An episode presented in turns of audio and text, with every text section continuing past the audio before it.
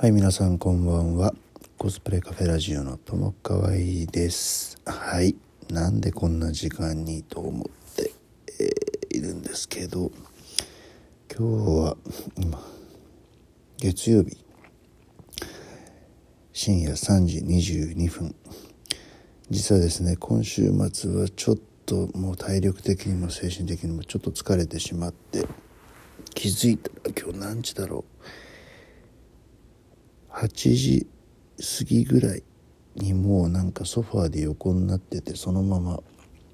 寝てしまったというパターンですね。あんまりね8時に寝て夜中3時に起きてっていうのは正直言っていいあのパターンじゃないんだよね結局3時に起きて、まあ、大体いつも平日仕事がある時は6時ぐらいに目を覚まして、えー、7時ぐらいにちゃちゃっと準備して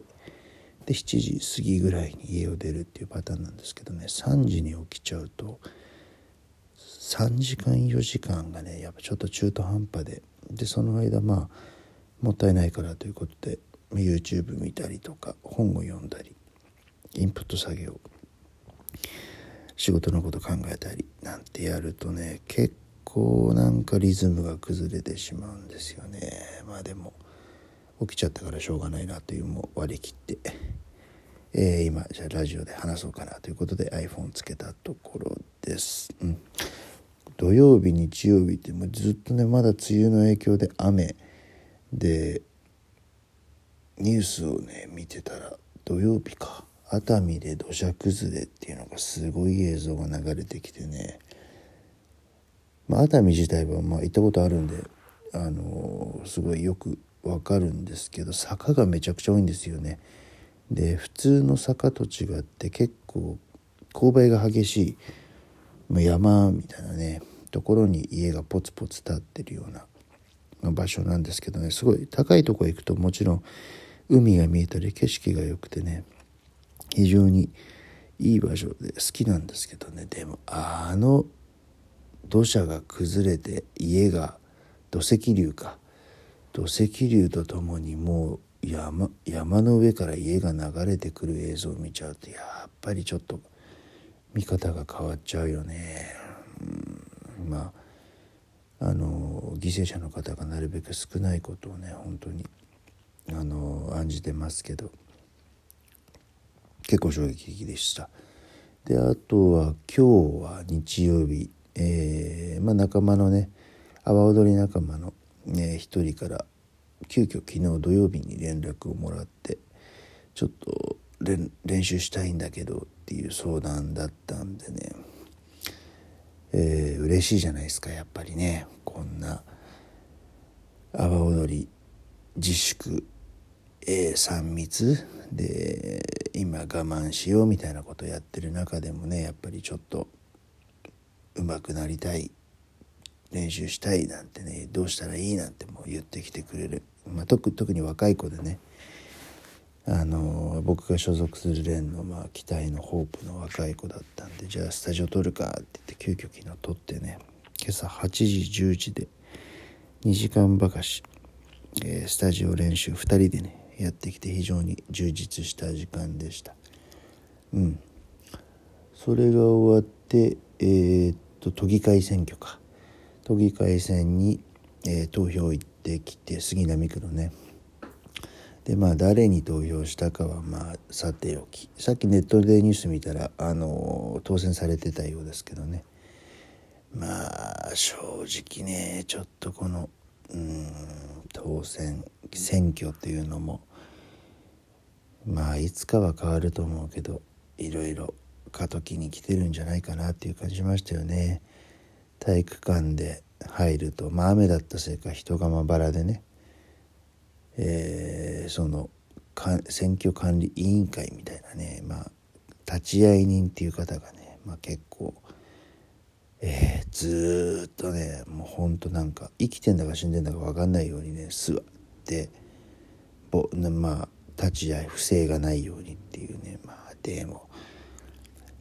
うん。考えちゃうよね愛体育館で。それで1人1万5,000円とか2万円ぐらいの日当払ってなんてやって。まあアルバイトだよね。はあもうこんなのスマホでさマイナンバーで紐づいてピッて自宅でやればどれくらいお金ね節減できんのって。節約か。できんのって話でね終わると思うんだけどまあ高齢の方がねいらっしゃるからっていう多分理由でまあ、うん、ちょっとげんなりしちゃうシーンでしたよね。でその後は今日は雨だったんで自宅で、まあのんびり本読んだりあとちょっと子供の勉強見たりなんてやっていたんですけどね。えー、まあ、中学生のね長男坊がなかなか今ちょっと反抗期に入っちゃったということでもう結構対応が大変でなんかねまあゲームをしたい。でも勉強はしたくない、うん、どういう、うん、まあ母親はね母親で勉強しないならゲームはなしでしょうなんて、まあ、当たり前のことを言ってるんだけどまあ12歳中学校1年生。なかなか理屈がわからない、うん、で下のね、えー、次男坊小学生なんだけど彼はまあお兄ちゃんのこう背中を見てるというかね容量がいいんですよ。次男坊で。で彼はちゃちゃちゃっとやるべき勉強を自分からやって終えて「はい終わったからゲームやっていいよね」っていうこう進め方をねまあ、母親と交渉してやりたいことをやる。その横でお兄ちゃんは、まあ、反抗期プラス、まあ、ちょっと不器用、うん。まあ、長男でねしょうがないんでね、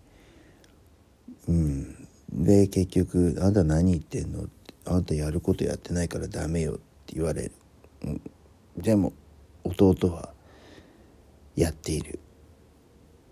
そうするとなんで俺ができないんだっていう苛立ちが生まれて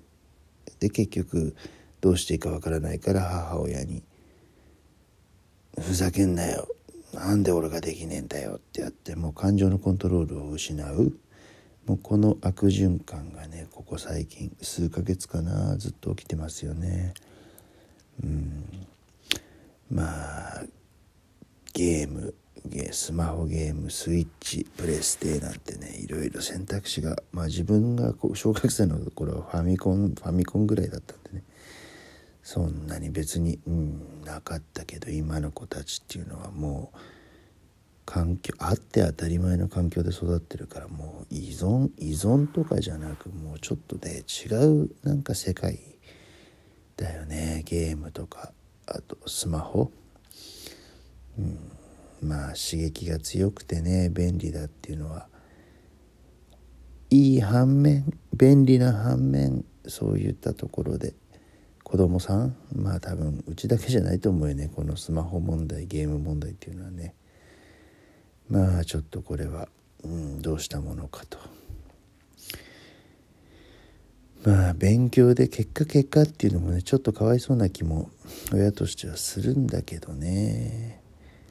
うん。まあプロセスはすごい大事。でやっぱりコツコツっていうのは個人的にねすごい大事。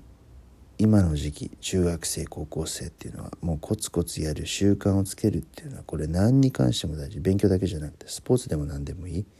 ていうのが自分の考えなんだけど世の中はね結構今中学生ぐらいテストの点数でね結果で数字で求めることがやっぱり多いんですよね。まあ親2人でね男の子12歳の子あんまり勉強勉強勉強って勉強包囲網にかけるのはねちょっと、うん、大切だけどやり方を少し考える必要があるかなというのがこの週末思ったことですね。うん、まあでも本人が気づくのかなこればっかりはちょっとうちもまだよくわかんないなというのが正直なとこですけどね。まあ良くなったらいいなということで。はい。じゃあ3時半どうしようかな。ちょっと少し寝て今週またね結構ハードな1週間になりそうなのでもうちょっと仮眠をしようかなと思いますので今日はこれくらいにしておきます。じゃあいつもの定番のねフレーズで